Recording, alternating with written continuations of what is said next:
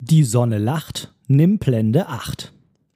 Solche und ähnliche Regeln hat vermutlich jeder Fotograf schon einmal irgendwo gelesen oder gehört.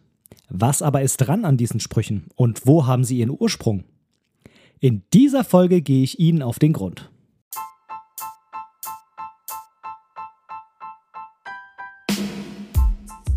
Moin und herzlich willkommen zu Momente deiner Geschichte der tiefgründige Fotopodcast. Mein Name ist Benedikt Brecht. Ich bin professioneller Fotograf und möchte in diesem Podcast meine Gedanken rund um die Fotografie mit dir teilen. Viel Spaß beim Zuhören. Einen wunderschönen, schön, dass du heute wieder bei diesem Fotografie-Podcast mit dabei bist.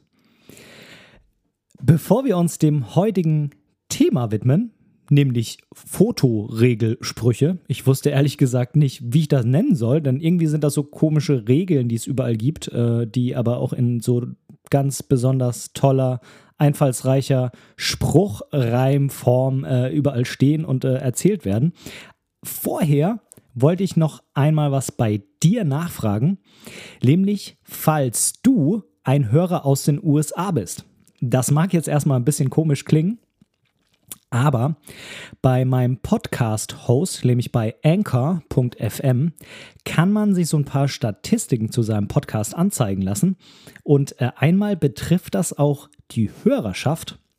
Und in dieser Hörerschaft wird angezeigt, dass doch ein relativ hoher Anteil aus den USA stammt. Also der Podcast in den USA gehört wird. Und da kann man auch noch ein bisschen mehr ins Detail gehen. Da habe ich gesehen, dass aus den USA dieser Podcast anscheinend relativ häufig in New Jersey, in Ohio und in Texas gehört wird.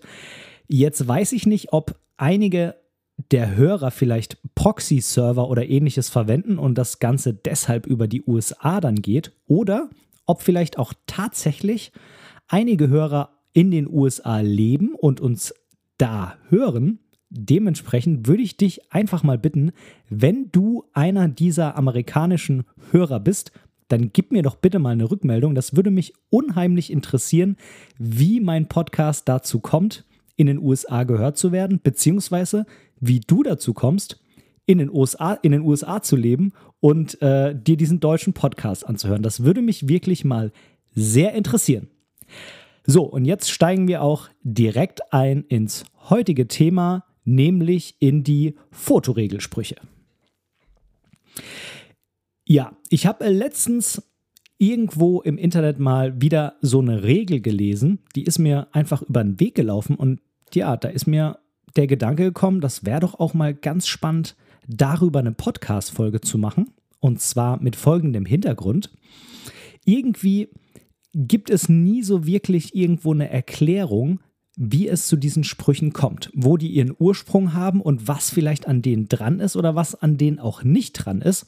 Denn es ist, wie so oft im Leben, eben nicht so einfach. Man kann nicht einfach nur sagen, ob das sinnvoll ist oder nicht, sondern es kommt immer drauf an.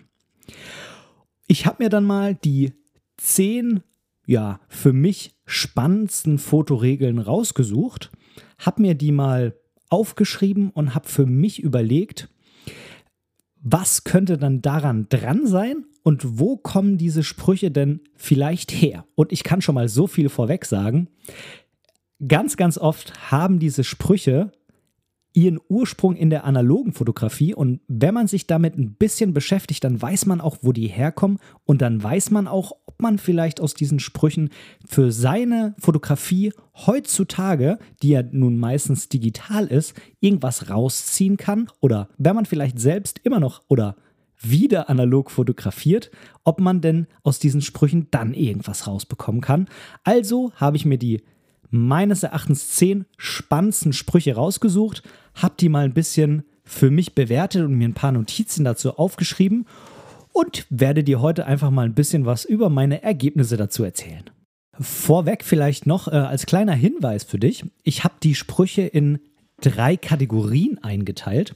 Und zwar einmal in die Kategorie Blende, also ja, Sprüche, die einfach irgendwie die Blende oder die Blendenwahl betreffen. Zum zweiten in die Kategorie Bildgestaltung und zum dritten in die Kategorie Licht. Die zehnte Regel, die lässt sich nicht so richtig in diese drei Kategorien einordnen, deshalb ist die jetzt einfach mal ohne Kategorie. Und wir fangen jetzt auch einfach mal direkt mit dem ersten Fotospruch an. Und den hast du ja bei mir auch schon im Teaser gehört und ich bin mir ganz, ganz sicher, dass du den auch schon mal irgendwo anders gehört hast, nämlich die Sonne lacht, nimm Blende 8. Das ist einfach der Spruch schlechthin in der Fotografie. Und ich bin mir ganz, ganz sicher, dass den auch viele Nicht-Fotografen schon mal irgendwo gehört haben. So bekannt ist der eigentlich. Ja, meine Vermutung, das ist jetzt natürlich so wie bei den meisten Sprüchen einfach eine reine Mutmaßung, aber ich vermute, dass dieser Spruch aus der sogenannten Sunny 16 Regel resultiert. Du magst dich jetzt vielleicht fragen, was ist die Sunny 16 Regel? Und diese Sunny 16 Regel ist im Endeffekt nichts anderes als eine Regel, mit der du einen ungefähren Daumenwert für die Belichtung deines Fotos bekommst, was natürlich früher besonders interessant war, als die analogen Kameras noch kein Belichtungsmesser hatten. Die Sunny 16 Regel besagt folgendes und zwar die sagt, wähle deine Verschlusszeit mit 1 durch den eingelegten ISO-Film. Und wenn dann besonders viel Sonne zu sehen ist, also wenn der Himmel frei ist, wenn die Sonne scheint und so weiter und so fort, dann musst du die Blende 16 wählen, um dein Bild ungefähr korrekt zu beleuchten. Also, ich gebe dir ein Beispiel. Du hast einen ISO 200er Film in der Kamera drin wobei das ja früher ASA heißt, aber es kommt im Endeffekt mehr oder weniger aufs Gleiche raus. Also du hast einen 200er Film in deiner Kamera drin liegen, dann stellst du die Verschlusszeit auf 1 200 und dann nimmst du die Blende 16 und dann sollte das Foto bei Sonnenschein richtig belichtet sein. Tja, wenn man jetzt natürlich, und das ist auch später nochmal einer der Punkte für eine andere Regel, wenn man jetzt natürlich ein bisschen weniger Beugungsunschärfe in seinen Fotos haben möchte, also die Blende vielleicht ein bisschen weiter aufmachen möchte als jetzt gerade auf 16, dann muss man, um die gleiche Belichtung zu erhalten, mit der Verschlusszeit etwas weiter hochgehen und zwar immer genau ein Schritt. Das heißt, die Verschlusszeit ein Schritt hoch, musst du die Blende einen Schritt runter machen, wobei du natürlich bedenken musst, hier musst du in ganzen Blendenwerten rechnen. Tja, und äh, wenn man das dann eine gewisse Weile treibt, dann kommt man bei analogen Kameras irgendwann an die Grenzen der Verschlusszeit, was damals meistens so circa ein Eintausendstel war. Ziemlich genau eigentlich sogar. Und äh, dann landet man mit dieser Regel eben bei der Blende 8. Ja, bei modernen Kameras hat man zum einen natürlich die Möglichkeit, den Belichtungsmesser zu nutzen. Also man spart sich die Rumrechnerei, aber man kann auch ganz, ganz häufig mehr als eine Eintausendstel Sekunde als, Beschlu äh, als Verschlusszeit einstellen.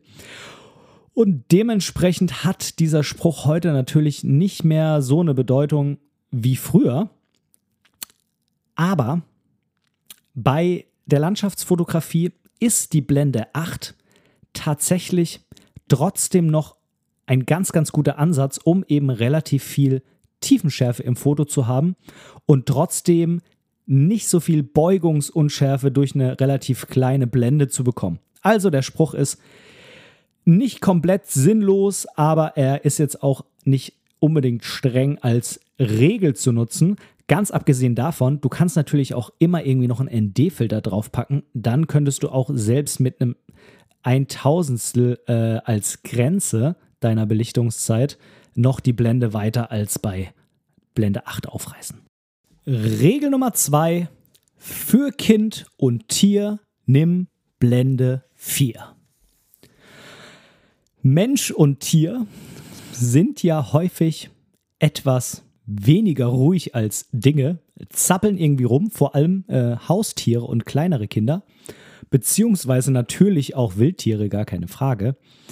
Tja, das sorgt natürlich dafür, dass die Kamera es schwieriger hat, mit dem Autofokus exakt so fokussieren, beziehungsweise früher, als man noch gar keinen Autofokus hatte und selbst manuell am Objektiv fokussieren musste, war es natürlich noch viel, viel schwieriger, da im richtigen Moment beim Abdrücken auch den richtigen Fokus zu haben.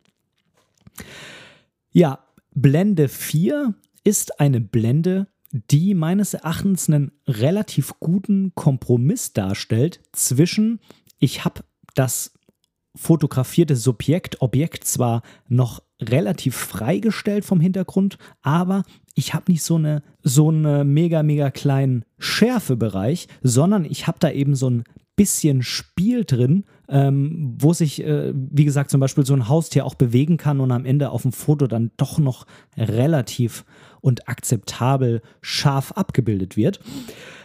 Ja, moderne Kameras haben natürlich einen mittlerweile echt verdammt guten Autofokus.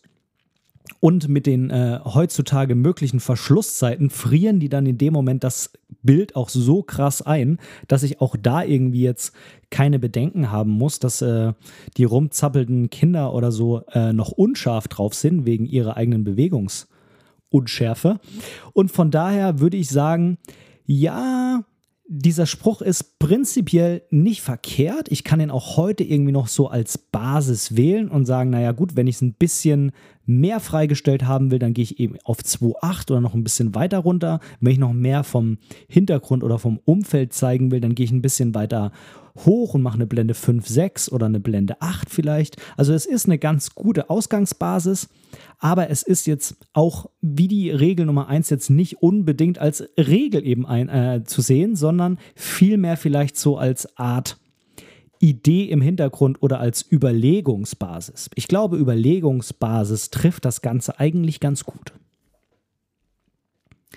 Wir kommen zum dritten Fotospruch der Kategorie Blende und dieser Spruch geht folgendermaßen: Für Schärfe ohne Ende nimm die kleinste Blende.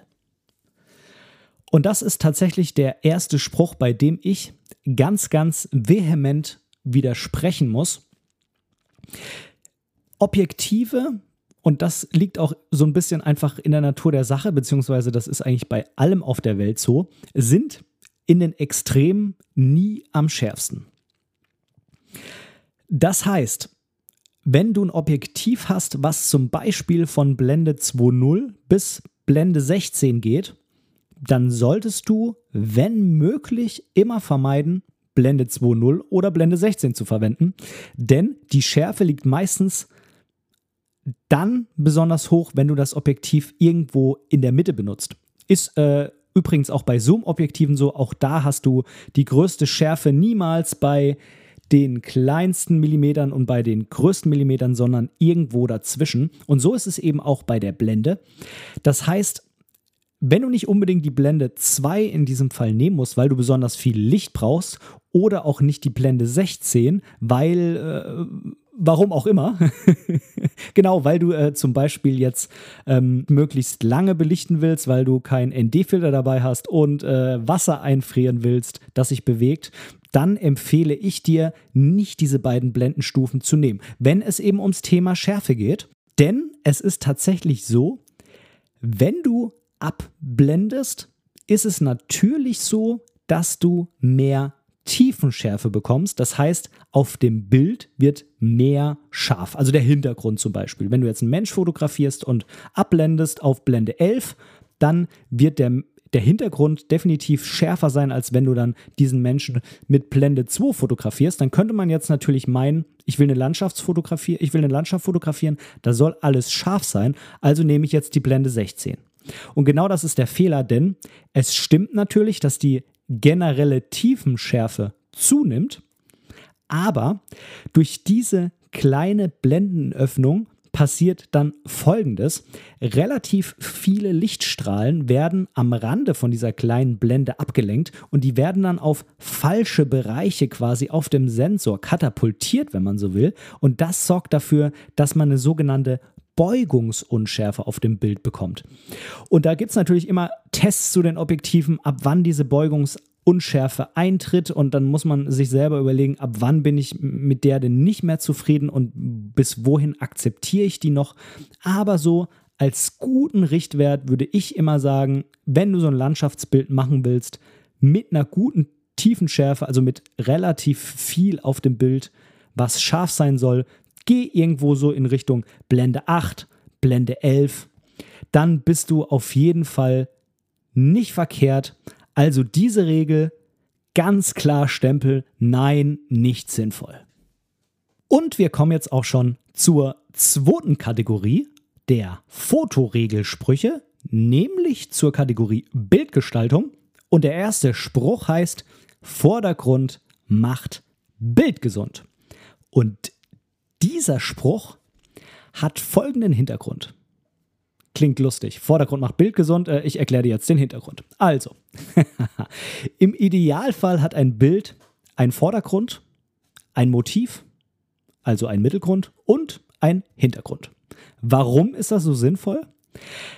Ja, bei einem Foto versuchst du ja immer die dreidimensionale Welt, zumindest äh, optisch gesehen dreidimensional, auf ein zweidimensionales Medium, nämlich das Foto, ob das jetzt dann am Ende auf einem Bildschirm oder auf einem ausgedruckten Papier ist, sei mal dahingestellt, abzubilden.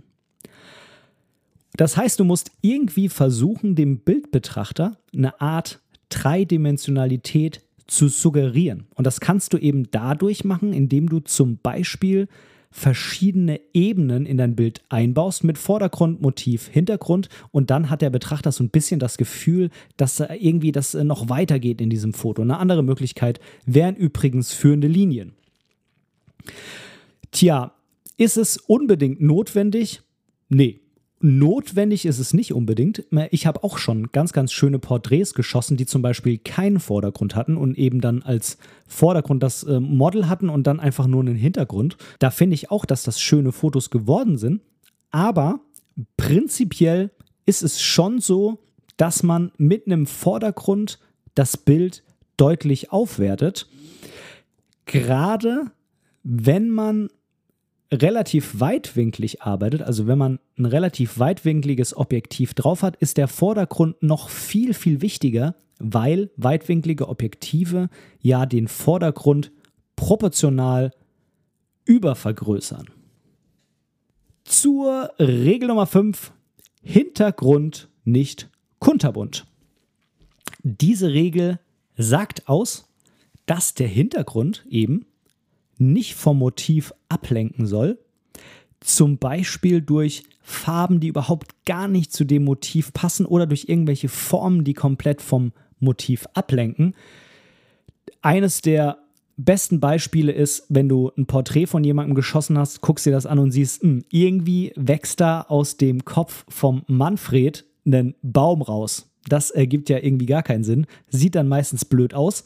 Ist auch so ein klassischer Fall von Zweidimensionalität, denn in echt würde man das so gar nicht wahrnehmen. Man sieht ja, dass der Baum weiter hinten ist als Manfred und dass der Baum jetzt Manfred nicht wirklich aus dem Kopf raus wächst. Ich hoffe, keiner meiner Hörer heißt Manfred und fühlt sich jetzt irgendwie angesprochen, weil ihm angeblich ein Baum aus dem Kopf wächst. Also ich, es könnte auch eine Timo oder eine Sven sein oder sonstiges, äh, der äh, jetzt hier gerade mit äh, einem Baum aus dem Kopf auf diesem Foto abgebildet ist. Äh, in echt sieht man das nicht, aber auf dem Foto hat man eben das Problem, dass sich die verschiedenen Ebenen quasi überlagern und dann sorgt das eben dafür, dass es so aussieht, dass wem auch immer jetzt ein Baum aus dem Kopf rauswächst. Ja, das sollte man tatsächlich irgendwie vermeiden. Und es geht auch noch darüber hinaus. Man sollte auch wenn die Blende sehr weit aufgerissen ist, das heißt, wenn man vom Hintergrund vielleicht gar nicht so viel Struktur erkennen kann und das eigentlich relativ matschig aussieht, sollte man auch dafür sorgen, dass das nicht zu sehr vom Motiv ablenkt. Das unterschätzen viele. Also viele denken, naja gut, ich mache die Blende eben relativ weit auf, dann sieht man doch vom Hintergrund eh nichts mehr, dann kann ich das ja alles ausblenden. Nee, nee, nee. Das äh, macht es vielleicht leichter, ein Motiv zu separieren, aber Trotzdem ist der Hintergrund noch wichtig und kann irgendwie auch einfach unpassend im Vergleich zum Motiv sein. Eine Möglichkeit ist, bevor man ein Porträt schießt, kann man einfach mal auf den Vordergrund fokussieren und dann durch die Kamera quasi sich die Umwelt in Bokehform anschauen und dann entscheiden, wo man das Model hinstellt. Das ist eine ganz, ganz gute Möglichkeit, wie man quasi vorher mal den unscharfen Hintergrund für sich abscannen kann. Dieser Tipp ist definitiv sehr, sehr sinnvoll und bekommt von mir auch den Stempel auf jeden Fall berücksichtigen. So, und jetzt kommen wir auch schon zur letzten Regel der Bildgestaltung. Ich nehme einmal nochmal ein kleines Schlückchen Kaffee. Und wir kommen zur Regel, wenn du denkst, du bist nah dran, dann geh noch einen Schritt näher ran. Ein wunderbar toller Reimspruch, wie ich finde. Und mich hat der Spruch ziemlich stark an ein Zitat von Robert Kappa erinnert. Robert Kappa ist ein leider bereits verstorbener Reportage- und Dokumentarfotograf gewesen. Der hat nämlich gesagt, if your pictures aren't good enough, you're not close enough. Oder eben auf Deutsch, wenn deine Bilder nicht gut genug sind, dann warst du nicht nah genug dran oder dann bist du nicht nah genug dran. Und meiner Meinung nach hat dieser Spruch zwei Ursachen bzw. zwei Ideen hinter dem Ganzen. Bei Dokumentation ist es so, dass oft weitwinklige Objektive benutzt werden, denn mit weitwinkligen Objektiven hat der Bildbetrachter einfach mehr das Gefühl, dass er irgendwie mitten in dieser Situation dabei ist, wenn er das Foto anschaut und er fühlt sich einfach mehr mit im Geschehen. Ein Bildbetrachter, das darf man nicht unterschätzen, sieht später auf dem Bild, ob das Bild mit einem Tele- oder mit einem Weitwinkelobjektiv gemacht hat, äh, ob, ob das Bild mit einem Tele- oder mit einem Weitwinkelobjektiv gemacht wurde. Und selbst wenn er das nicht bewusst sieht, weil er vielleicht kein Fotograf ist, spürt er das, ob er sich irgendwie in dieser Situation drin fühlt oder ob er das irgendwie äh, eher so von weiter weg beobachtet. Das ist der erste Punkt. Und zum zweiten ist es so, wenn man dann so einen Weitwinkel benutzt, dann muss man ziemlich nah rangehen, damit das Foto gut wird. Das kennst du vielleicht, wenn du mit deinem Handy fotografierst und fotografierst irgendwas, was weiter weg ist, dann sieht das total blöd aus. Liegt meistens daran, dass es eben eine relativ weitwinklige Kamera auf deinem Handy ist. Und bei Weitwinkelkameras ist es einfach sehr, sehr wichtig, dass irgendwas im Vordergrund ist, dass das Bild gut aussieht. Da ein Weitwinkelobjektiv ja, eben Dinge, die sehr nah sind, überdimensional vergrößert und Dinge, die relativ weit weg sind, werden kleiner, als sie in echt sind. Deshalb ist es mit einer weitwinkligen Linse besonders wichtig, dass man irgendwas sehr weit im Vordergrund hat.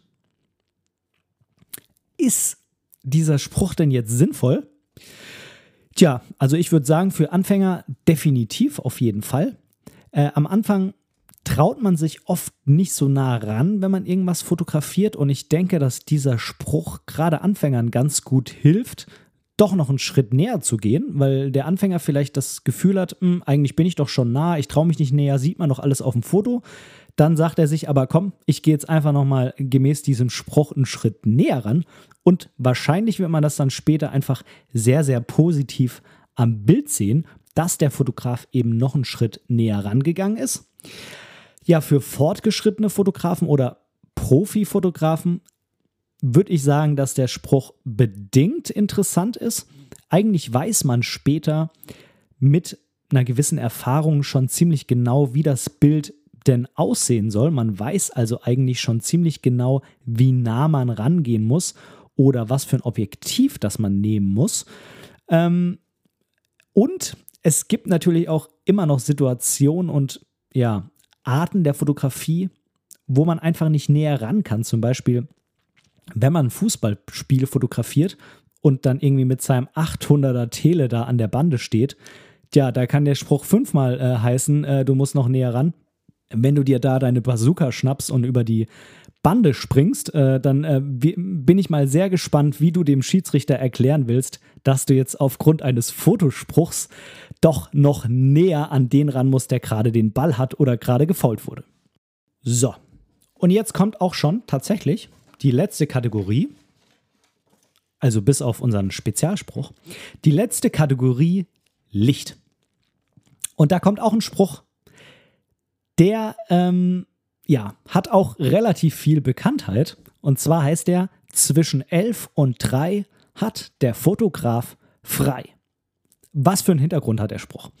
Also zwischen 11 und 3 steht ja normalerweise, wenn wir jetzt nicht von irgendwelchen Ländern sprechen, bei denen irgendwie ein halbes Jahr lang die Sonne scheint oder ein halbes Jahr lang keine scheint.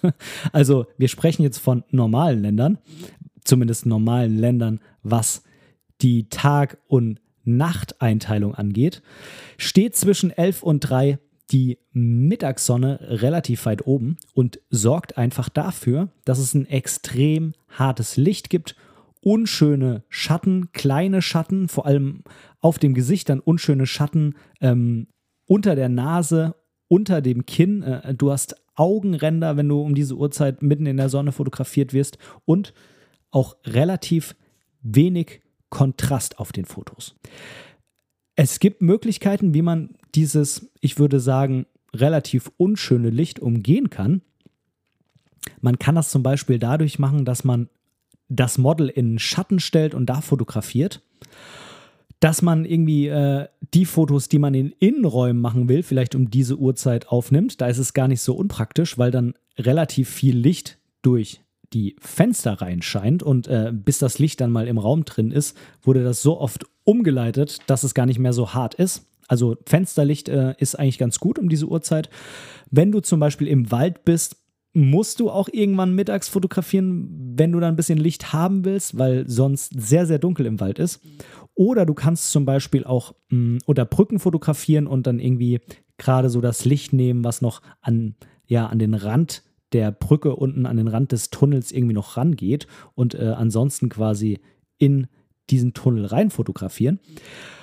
Aber es ist natürlich so, dass gerade bei der Landschaftsfotografie dieses Licht mittags einfach nicht wirklich schön aussieht. Und ja, da eigentlich die Fotos wirklich keine, keine Augenweide werden. Man kann da natürlich den einen oder anderen Schnappschuss machen, aber die tollen Landschaftsfotos, die wirklich viel, viel Stimmung mit sich bringen, wo die meisten Leute dann davor sitzen und sagen, wow, die wurden meistens, ja, zum Sonnenaufgang oder zum Sonnenuntergang oder zumindest so zeitlich grob in dieser Richtung äh, gemacht.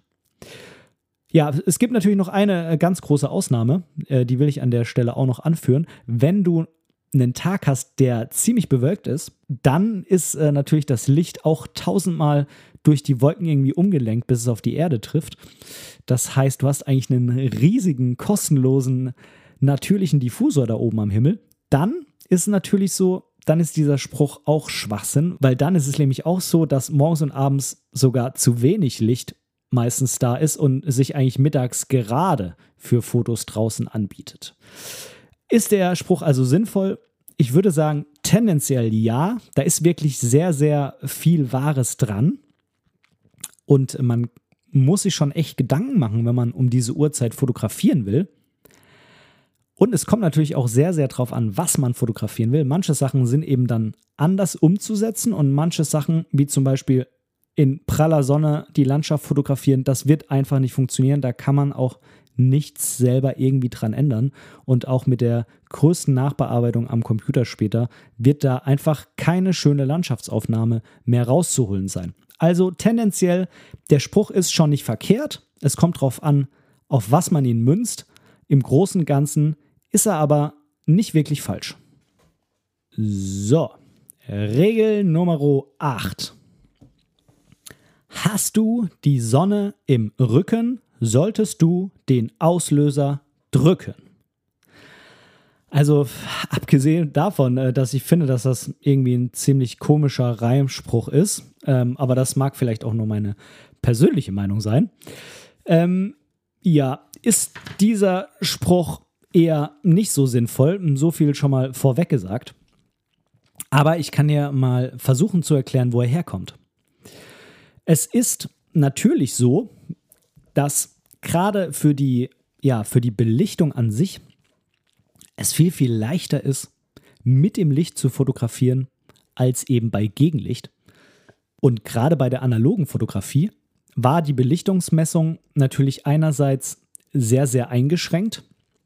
Man hatte in der Kamera keine tausend verschiedenen Messmethoden, die man einstellen konnte. Und man konnte natürlich logischerweise das Bild auch nicht direkt nach dem Machen anschauen, sondern muss er es erst äh, dadurch ja sich ergattern, indem man den Film entwickelt hat und dann auch noch äh, mal mindestens ähm, einen Abzug davon hergestellt hat. Das heißt, früher war das natürlich viel, viel schwieriger, Fotos bei Gegenlicht umzusetzen, aber heute ist es viel einfacher und Gegenlicht ist von der Lichtstimmung her einfach total magisch. Es äh, ja, gibt ganz, ganz viele Motive, die mit normalem Licht total langweilig aussehen. Und äh, wenn dann das Gegenlicht da ist und du ein Foto mit Gegenlicht machst, dann sieht das total magisch aus und äh, sieht einfach aus wie, keine Ahnung, der geilste Baum, den es jemals irgendwo gab. Äh, und vorher war es halt einfach nur ein Baum. Ja, natürlich ist es aber so, dass dieses Gegenlicht nicht immer eingesetzt werden sollte. Denn ja, es ist halt ein sehr, sehr spezieller Look, der sich irgendwie auch mit der Zeit ja ein bisschen abnutzt, wenn man den einfach bei jedem Foto benutzt.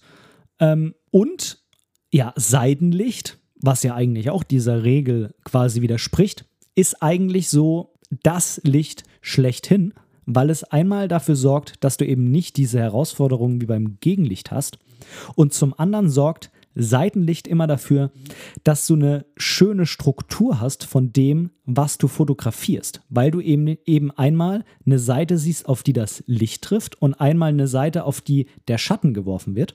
Und bei Gegenlicht bzw. bei Rückenlicht hast du quasi nicht diese dreidimensionale Wirkung, die du bei Seitenlicht hast. Also, zusammenfassend kann ich dir sagen, dieser Spruch ist nicht wirklich sinnvoll, weil es eigentlich das langweiligste Licht von allen drei von mir jetzt genannten Lichtarten, Lichtrichtungen, Licht, nennen wir es äh, Lichtrichtungen eigentlich ist. Äh, man kann damit mit Sicherheit auch das ein oder andere schöne Foto machen, aber meistens ist es eben ja, vom Licht her nicht so spannend. Kann natürlich trotzdem ein schönes Foto aufgrund des Motivs sein. Was das Licht angeht, ist Rückenlicht auf jeden Fall das langweiligste. Und jetzt zur letzten Regel der Lichtregeln, nämlich die Regel, scheint keine Sonne durch die Ritzen, musst du blitzen. Ja. Wo kommt das Ganze her? Wenn du drin fotografierst, in Räumen, meistens sind Räume drin, ja, ähm, hast du natürlich, was die Belichtung angeht, viel größere Herausforderungen als draußen. Drin ist es nahezu immer dunkler, ähm, vor allem wenn du nicht irgendwie ein großes Fenster hast, durch das äh, viel Licht reinkommt. Und du hast, wenn dann äh, eben drin relativ dunkel ist, oft die Beleuchtung an, die Deckenbeleuchtung, äh, irgendwelche komischen Schreibtischlampen oder sonstigen Dinge. Und das sind einfach keine guten Lichtquellen, um zu fotografieren. Allerdings muss man jetzt dazu sagen, auch dieser Spruch ist meiner Meinung nach irgendwann mal äh, in Zeiten der analogen Fotografie entstanden. Damals waren die Kameras, was ja Lowlight-Situationen angeht, einfach nicht sonderlich wirksam und nicht gut einzusetzen, was einerseits daran lag, dass es ja nicht nicht üblich war, so verdammt offenblendige Objektive zu haben. Die waren damals noch viel teurer als heute. Und es ist natürlich so gewesen, dass du damals mit der, ähm, ja, mit, mit dem Film einfach viel beschränkter warst als heute. Also du hattest ähm, so bis äh, ISO bzw. ASA 800 eigentlich noch ganz gut äh, so in der Masse verfügbar.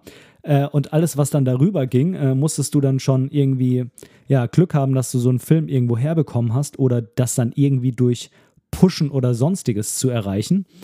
Ähm, also da war eigentlich für den Otto-Normalverbraucher bei ASA 800 Schluss, vielleicht noch 1600 und heute kannst du mit den Kameras ja mit den meisten dicke bis 3200, 6400, 12800 gehen und kommst natürlich auch mit weniger Licht drin zurecht und da reicht dann vielleicht auch schon mal eine kleine Lampe, die irgendwo an ist oder ja, eine kleine Leselampe und vielleicht auch noch ein paar Kerzen, die an sind. Das war damals einfach nicht so einfach damit zu fotografieren und Jetzt kommen wir da drauf. Damals musstest du dann eben ganz schnell zum Blitz greifen und heute Ja, heute sind die Kameras einfach besser. Du kannst höher mit der ISO gehen und es gibt heute natürlich auch eine viel größere Auswahl an künstlichen Lichtquellen, die du gezielt zum Fotografieren nutzen kannst über die normale Beleuchtung, die ich vorhin schon angesprochen habe, hinaus. Es äh, gibt natürlich Blitze, es gibt aber LED-Panels, äh, LED-Lights, äh, sonstige Dauerlichter, Ringlichter. Es, ach, es gibt einfach so, so viele Dinge, die du da nutzen kannst. Äh, dementsprechend muss es nicht unbedingt ein Blitz sein. Ist der Spruch denn jetzt sinnvoll? Ich würde sagen, eher ja. Für tolle Fotos drin musst du einfach irgendeine künstliche Lichtquelle meistens rannehmen, wenn, wie gesagt, kein Fenster da ist und äh, nicht genug Licht von draußen reinscheint.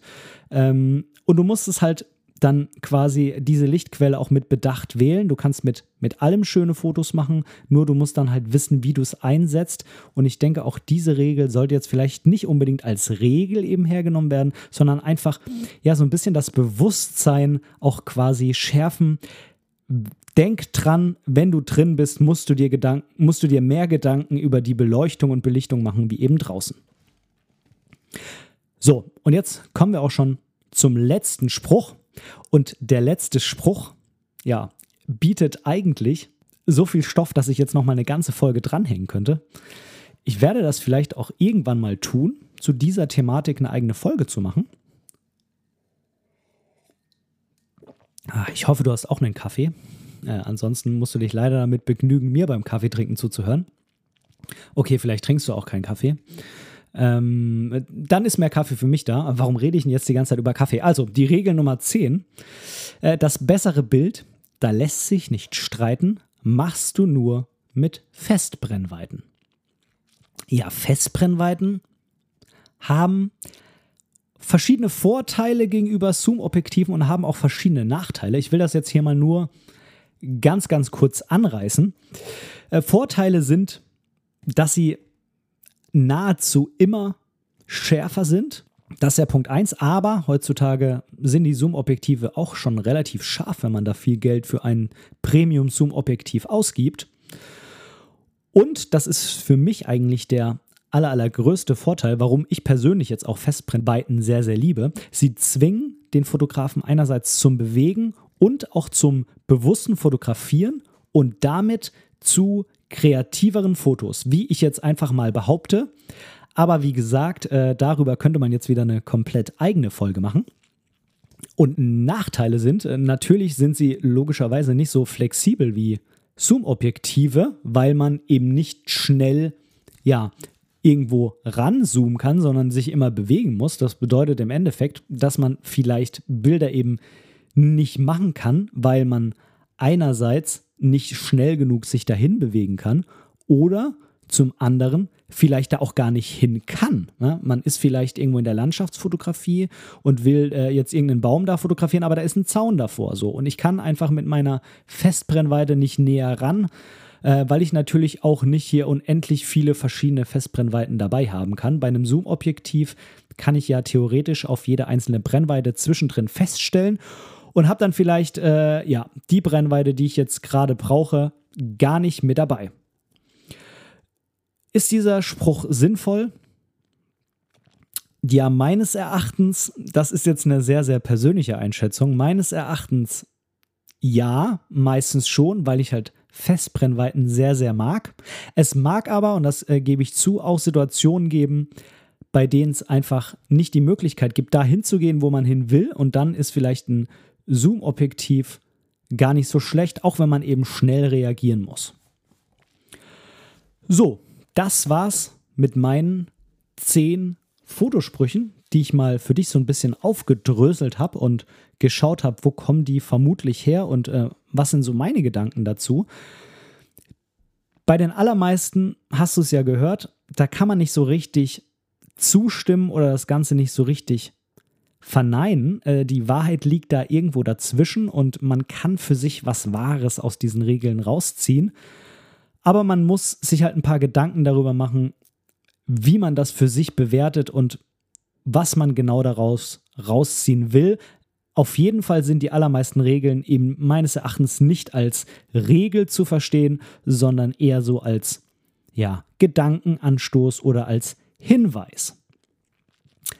Ich danke dir ganz, ganz herzlich, dass du heute wieder zugehört hast. Ich hoffe, du konntest ein bisschen was jetzt mitnehmen für deine Fotografie.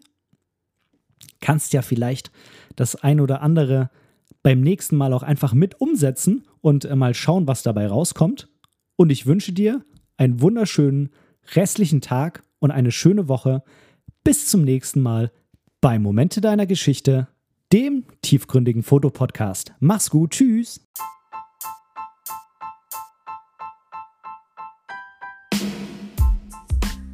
An dieser Stelle möchte ich Danke sagen. Danke, dass du mir für diese Episode dein Ohr geliehen hast. Denn als Hörer bist du der wichtigste Teil meines Podcasts. Hast du Themenwünsche oder Verbesserungsvorschläge? Oder möchtest du in einer Episode sogar Teil dieses Podcasts werden? Dann kontaktiere mich doch gerne über meine Website www.benediktbrecht.de. Dort findest du auch die Links zu all meinen Social-Media-Kanälen. Oder du schreibst mir einfach direkt eine E-Mail an kontakt@benediktbrecht.de. Ich freue mich auf dich.